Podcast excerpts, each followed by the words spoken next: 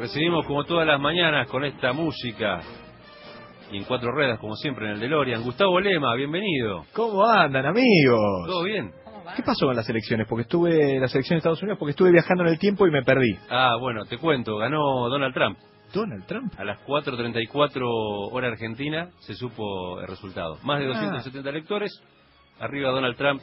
No sabía. No, fue una falla temporal. La Casa eso. Blanca. Para mí que fue una falla temporal. ¿Habré cambiado algo en el pasado que generó que gane Donald Trump, vos decís?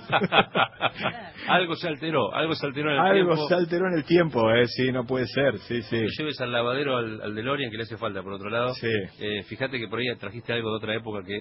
Vos decís que cambió. Sí. Estamos en un vértice temporal que no debía ser. Bueno, si les parece. Es como Biff, ¿te acordás cuando gana? Eh, ¿Te acordás por eso? Que es Claro, muy parecido a es Donald muy Trump. parecido. ¿eh? Es muy parecido a Donald Trump. ¿eh? Acá vi en un tuit que eh, los Simpson hace 16 años, Lisa Simpson decía en uno de los capítulos que Claro. Trump iba a ser presidente y que dejaba la economía por el piso. Sí, sí, sí, sí, claro que sí. Sí. Hablando de eso no lo habrá manejado usted, ¿no? Con el de los... No, no, no, lo, lo tenemos, lo tenemos por acá, yo no sé si se puede escuchar, digamos, pero lo tenemos por acá, lo de el adelanto ese de Lisa Simpson, hablando de los ¿Quién es Simpsons. A ver, ¿se escucha Claro. algo?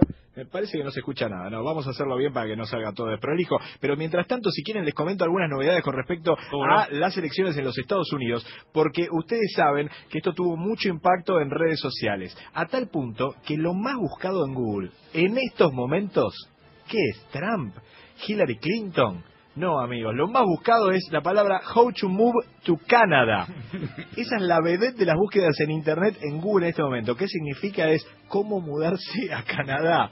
Eso es lo que está buscando la gente en este momento, mucha gente seguramente desesperada. Y lo segundo que pasó es que el sitio de inmigración de Canadá colapsó por la cantidad de consultas que tuvo en No, pocos minutos. increíble. Digo, a ese nivel es lo que se está manejando. Mientras tanto nos Un encontramos... apocalipsis para mucha gente. Para mucha gente es muy complicado. Claro. Tengamos en cuenta que yo, uno no sabe si va a cumplir o no con las cosas que dijo, pero muchas de las cosas que dijo fueron muy graves, digo, de mucha gravedad, sobre todo para mucha gente. Habló peste de los mexicanos, habló peste de las mujeres, habló peste de los sirios, digo, entre muchas otras cosas. Digo, habló, habló peste de los negros. Bueno, eh, ¿Viene una peste? eh, bueno, vamos a ver qué es lo que sucede. Pesticida, con pesticida.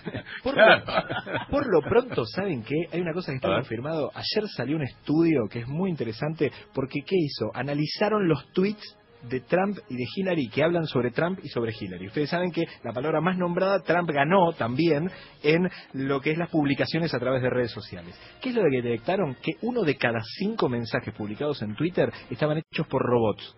Uno de cada cinco, ¿eh? En la magnitud de Estados Unidos es una barbaridad. Increíble. ¿Qué significa eso? Que había bots, máquinas, trolls, como los quieran llamar, que publicaban mensajes muy similares a los que publica cualquier persona y mucha gente pensaba que eso era gente real. No, millones y millones de mensajes eran falsos. En algunos casos hablaban mal de Hillary, en otros hablaban mal de Trump y de esa, mani- de esa manera también se construyó la campaña política, para tener en cuenta cómo funciona eso. Tenemos... Tenemos a Lisa. A ver.